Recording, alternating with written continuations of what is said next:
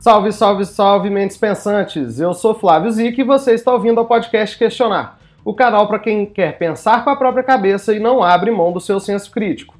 Análise e comentários de grandes obras com importância sociopolítico-cultural, com um convidado diferente a cada episódio.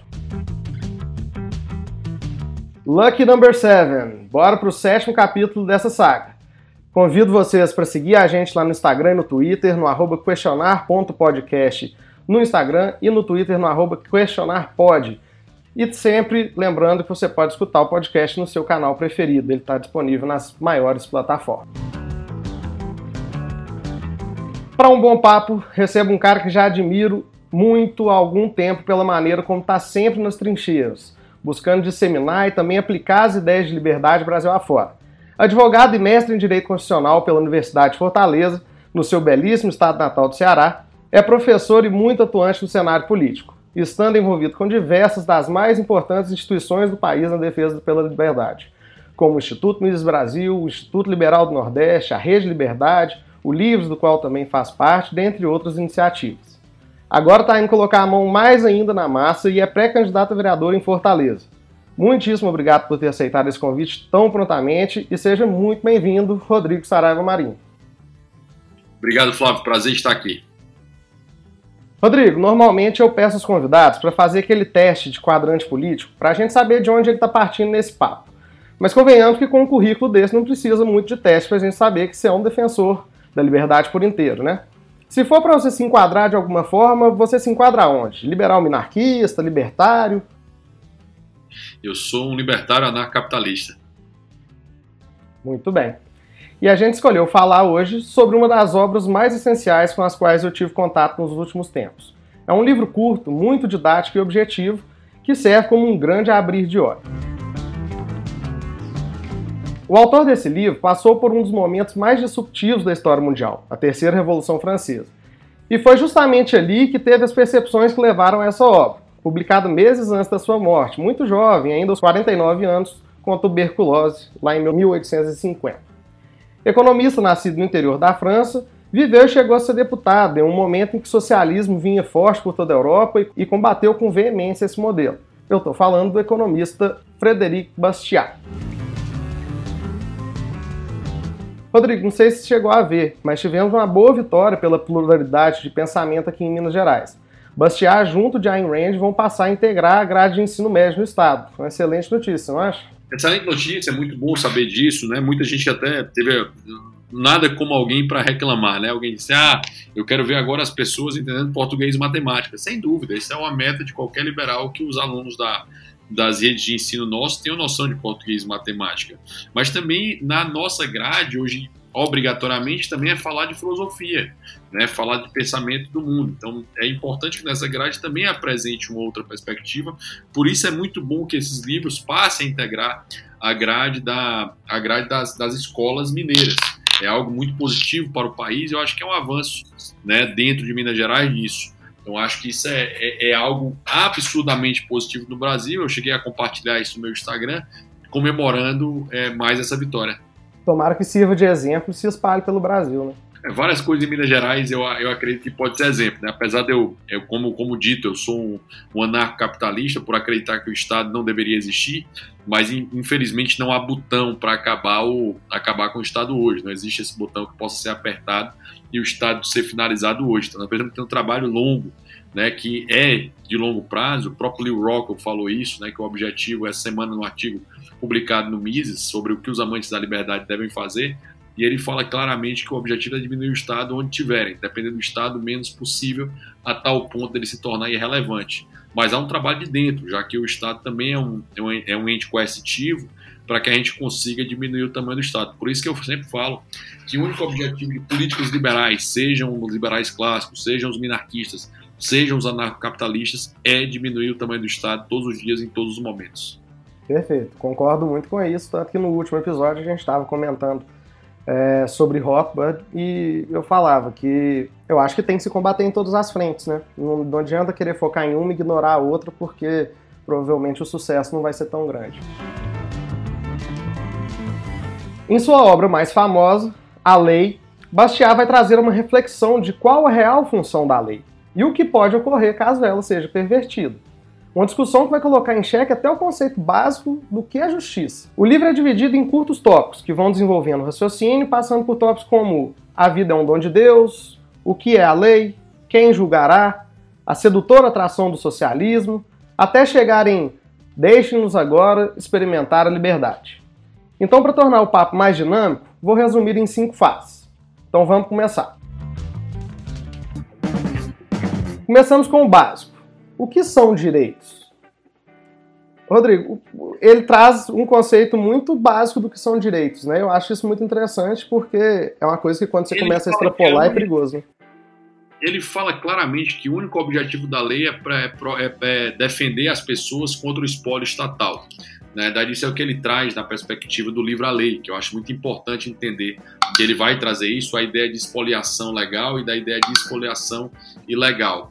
Então, dentro dessa é, dessa expoliação legal e ilegal, ele vai demonstrar o quão arriscada e perigosa é a forma de expoliação que se tem o Estado, né? Ou seja, o Estado vai, o expoliação ilegal seria o que? O roubo, né? O furto, seria a forma de tirar a propriedade de alguém ou com a, uma turbação ou com, ou com um esbulho, é, de uma forma de prejudicar a propriedade de alguém.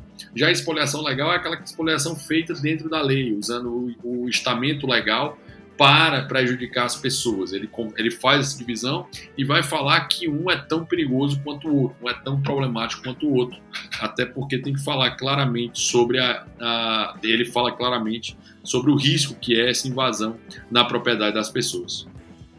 É, ele, ele fala muito de, de como vida, liberdade e propriedade deveriam ser o foco e não extrapolar isso, né? Porque ao momento que a gente extrapola isso, a gente viola esses três principais que, que deveriam ser o básico de tudo. E... Tem uma passagem que eu gosto muito dele, Flávio, desculpa te interromper, que é, o, que é a passagem que ele vai dizer do, do na conversa com o senhor Lamartine, que o senhor Lamartine está dizendo que está na fraternidade, né? E o, e o Bachar fala claramente que a fraternidade forçada destrói a liberdade. Eu acho que essa é a grande, essa é a grande pegada do livro, demonstrando claramente que não existe fraternidade forçada, né? Ou você a fraternidade é um ato tipicamente voluntário. Isso aí. É, e uma coisa que me incomoda muito é que se tira muita naturalidade das relações humanas quando se parte para esse tipo de, de organização e se quase criminaliza o que se tornou sinônimo de egoísmo, né? Que é o autointeresse, que é, no final das contas, a grande motivação do ser humano e o que leva todo mundo a buscar alguma coisa, né? E ele fala muito bem disso, de como que a gente não pode tirar isso da equação e querer é, suprimir o autointeresse, né? É, o, o, quem fala melhor disso, na minha visão, é o Adam Smith, né? Que vai dizer que não é da, da benevolência do padeiro ou do açougueiro que você come o seu a seu pão ou sua carne, né? É exatamente do interesse de cada um deles. E nessa ideia de alto interesse é que você tem uma sociedade de trocas que consegue chegar na solução, né? Quanto mais interesse, alto interesse as pessoas têm, quanto mais individualismo a sociedade tem, na prática mais resolve o problema da coletividade, mais resolve o problema das pessoas, porque o interesse de cada um acaba permitindo que as pessoas consigam ter acesso aos bens de consumo. Na prática, contrário ao senso, né? Se você pensar nas pessoas com as ideias coletivistas que querem obrigar os outros a fazerem coisas por eles, tendem a ter menos produtos, menos oferta, menos possibilidades, né? mais, é, mais coerção e mais dificuldade na vida das pessoas. Então a gente vê que direitos são coisas muito básicas que não devem ser extrapoladas. Voltando, vida, liberdade, propriedade. Então agora que a gente sabe o que são os direitos, como que ele define o que é lei? ele deixa isso muito claro. Né? A lei é a organização do direito natural de legítima defesa. Substitui a força individual pela força coletiva para organizar isso aí. Né? Mas acaba extrapolando. É, eu acho que o, o, objetivo central, e isso ele fala no comecinho do livro, que não é porque a, a lei foi criada para depois da vida, liberdade e propriedade. Ela, a lei existe por causa da vida da lei e propriedade. Não a vida, liberdade e propriedade existem por conta da lei.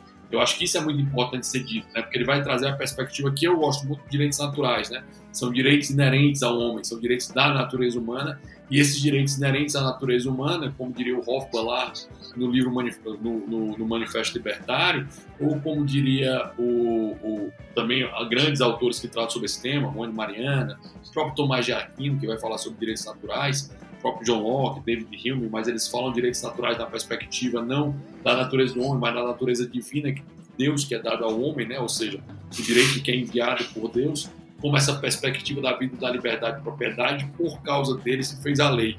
E não, e não é que foi criada a lei para ter vida, liberdade e propriedade. Uma coisa precede a outra. Ele fala muito que se uma sociedade se limitasse a proteger somente vida, liberdade e propriedade, é, a gente teria muito menos problema, né? É, cada um vai se preocupar ali com, com o trabalho, com o fruto do que é seu, sem preocupar com alguém tomando o que é o seu fruto, e segue a vida, não tem muito o que reclamar nem do, do próprio Estado, né? Se o Estado interferisse isso, o Estado poderia até conviver de forma mais tranquila. Eu acho isso muito interessante também.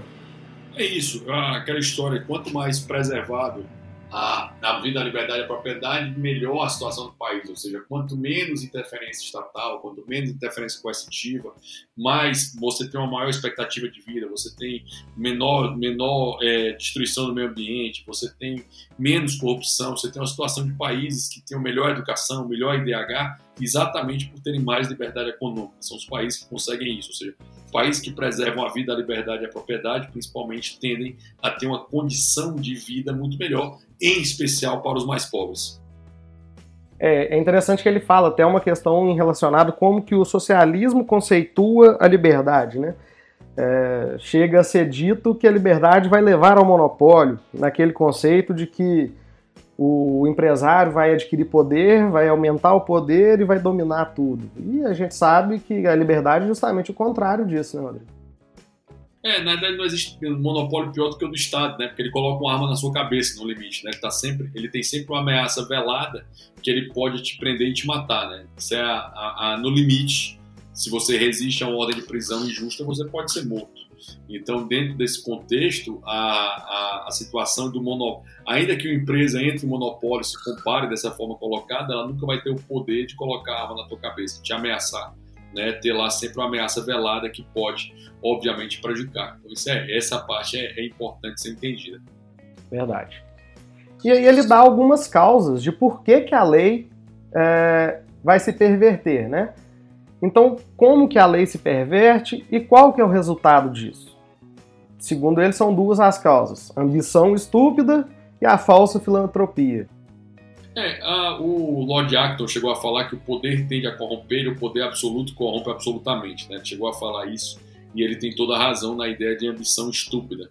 Esse é um grande mal do, do, de vários liberais, ou que se dizem liberais, que entram no poder, que dizem: ah, eu sou liberal, mas essa intervenção aqui funciona. Eu sou liberal, mas tal coisa tem que ser feito antes da gente abrir o mercado. Eu sou liberal, mas vamos ter um pouco mais de cuidado, que pode ser que alguém morra, né? Tem essa sempre essa essa essa coisa do liberal mais. Essa coisa do liberal mais acaba na, na prática, na minha visão, da missão estúpida que de Hayek vai falar de arrogância fatal né, que é a primeira colocação que você traz. E a, e a, e a falsa filantropia é exatamente o que eu falei antes de fraternidade forçada, né, de você forçar alguém a fazer o bem ao outro. Isso nunca deu certo, não dá certo, não dará certo. A fraternidade forçada destru, destruiu, destrói e destruirá a liberdade sempre. É que nem uma bobagem hoje que tem no direito tributário que falam em solidariedade tributária, mas nada mais perverso né, do que isso em termos do direito. Né? Destruição da liberdade absoluta em alguém dizer que é algo que é obrigado é a solidariedade. A solidariedade é, por essência, algo tipicamente voluntário, que as pessoas fazem a escolha de serem solidários. Se você é obrigado a ser solidário, você não está sendo solidário.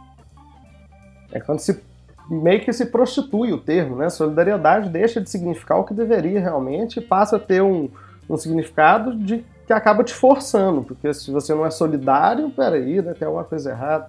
A perspectiva é a perspectiva é é destruir o, o, a possibilidade na prática de liberdade. Então você não tem acesso, você passa, você passa a ser alguém sem qualquer, sem qualquer acesso.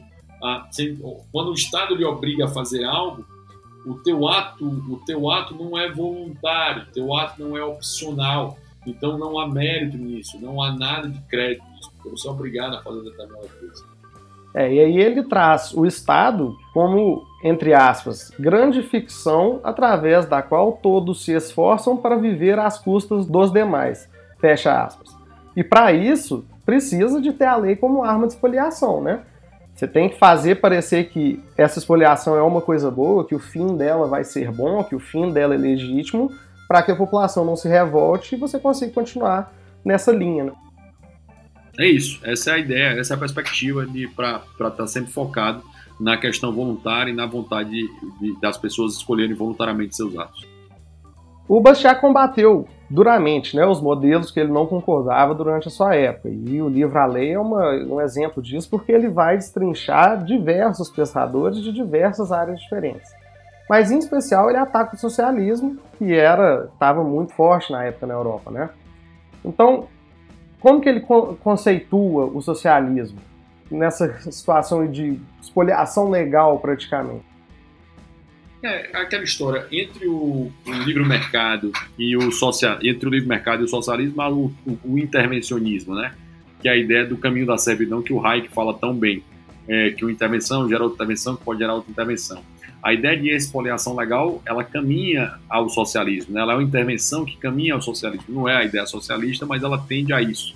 A ideia de expoliação legal máxima aí sim é a ideia de socialismo, né? ou seja, tudo aquilo é tirado de você, você passa a não ter escolhas, a definição é feita por uma inteligência que se acha melhor que você nessa ideia de arrogância fatal, né? colocar de arrogância fatal, o que torna um completo absurdo a realidade das pessoas, prejudicando a visão é, que as pessoas possam ter de conseguir resolver seus próprios problemas, de conseguir decidir para onde vai a sua liberdade econômica e como é que você consegue definir o seu emprego, a sua vontade, e aquilo que deva ser feito no dia a dia da, das pessoas. Eu acho que esse é, esse é o problema da, da, da, da, da expoliação legal e como isso é perigoso para as pessoas, desculpa, os indivíduos, e em decorrência, obviamente, para o país, que acaba perdendo dentro da conjuntura dos indivíduos a escolha deles e essa escolha deles prejudica fortemente o dia a dia e como se coloca a, a escolha de liberdade econômica, destruindo a liberdade individual, destruindo os costumes e destruindo aquilo que a pessoa vai fazer. Porque se o Estado define onde você vai trabalhar, ele vai definir também qual, qual vão ser os costumes que são importantes para você. A partir desses costumes, desse dia a dia, dessa forma de agir, é que a gente tem uma série de, de, de definições do Estado de cima para baixo. Por exemplo, em todos os Estados socialistas houve a, a dizimação de homossexuais porque o Estado entendia que aquele costume não era positivo para o trabalho.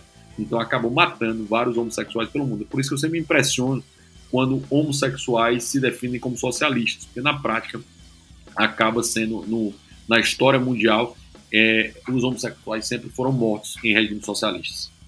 É, uma coisa que eu sempre tento falar é a questão da indivisibilidade, né, Rodrigo, da, da liberdade. Se você começa a abrir mão de um pouquinho, quando você vê, a liberdade é só um pensamento distante que já se foi, né?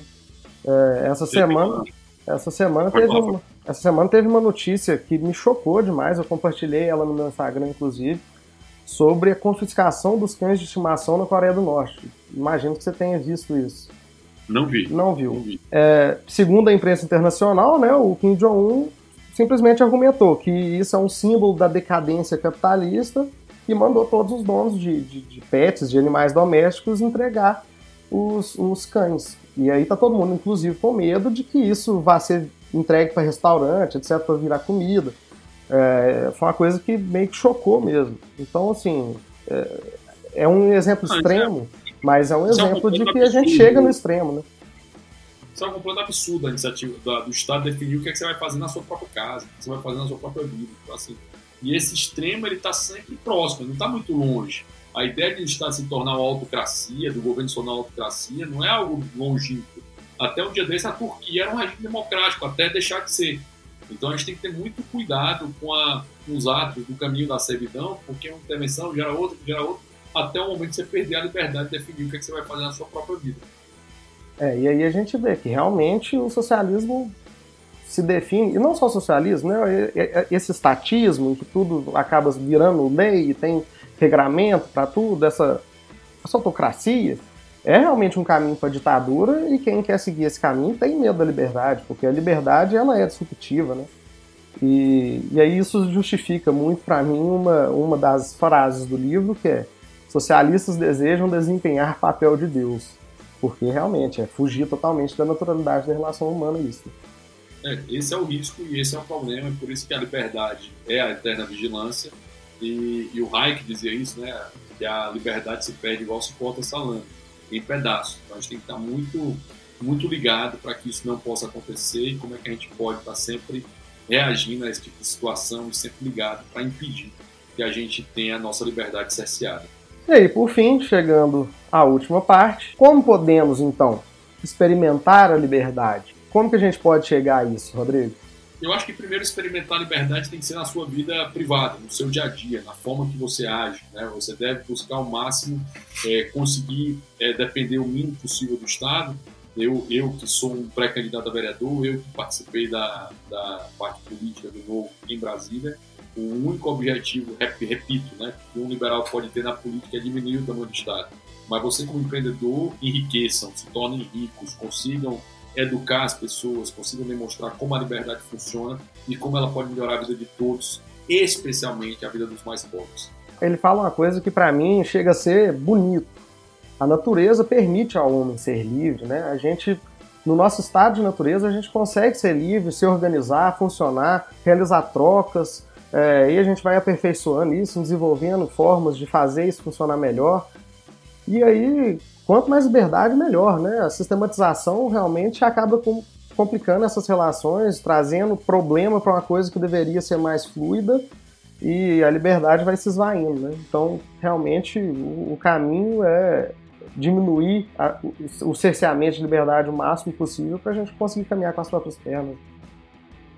É isso, esse é o objetivo. Como diria o Bastiat em outra passagem dele, que ele fala que para a solução de todos os problemas sociais, a solução está sempre em mais liberdade. Eu acho que esse é o objetivo, esse é o foco, é isso que a gente deve mirar sempre. Perfeito.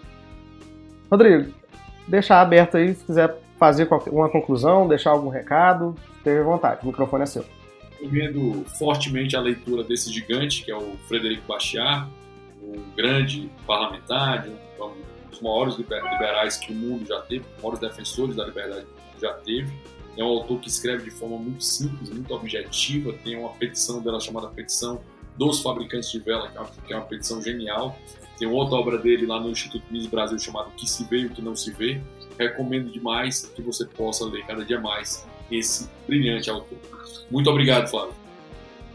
Muito obrigado mais uma vez, Rodrigo, te agradeço demais. Eu acho que essa obra é uma obra importantíssima e eu, assim, fico muito feliz de ter uma pessoa da sua clareza de palavra, a forma que você expõe é muito boa. É, então eu tenho certeza que o pessoal vai ser capaz de, de, captar bastante a mensagem desse livro e mesmo que sirva simplesmente para dar uma acordadinha em relação a alguma coisa e falar, é, a gente tem que se preocupar porque a liberdade é valiosa demais para se perder. Eu acho que a gente já vai ter conseguido atingir um, um, bem legal. Então, mais uma vez, muito obrigado por ter topado participar. É, vai engrandecer muito o projeto, com certeza. Gostaria também de agradecer a todos que estão ouvindo a gente até aqui. Lembrar de seguir a gente lá no Instagram, que vai poder interagir com o podcast, no arroba questionar.podcast e no Twitter, no arroba questionarpod. Spotify, Apple Podcasts, Google Podcasts, está disponível nas principais plataformas, então encaminha para aquele amigo que você acha que vai gostar desse conteúdo. Valeu demais, mais um episódio está no ar. Um abraço, tchau, tchau.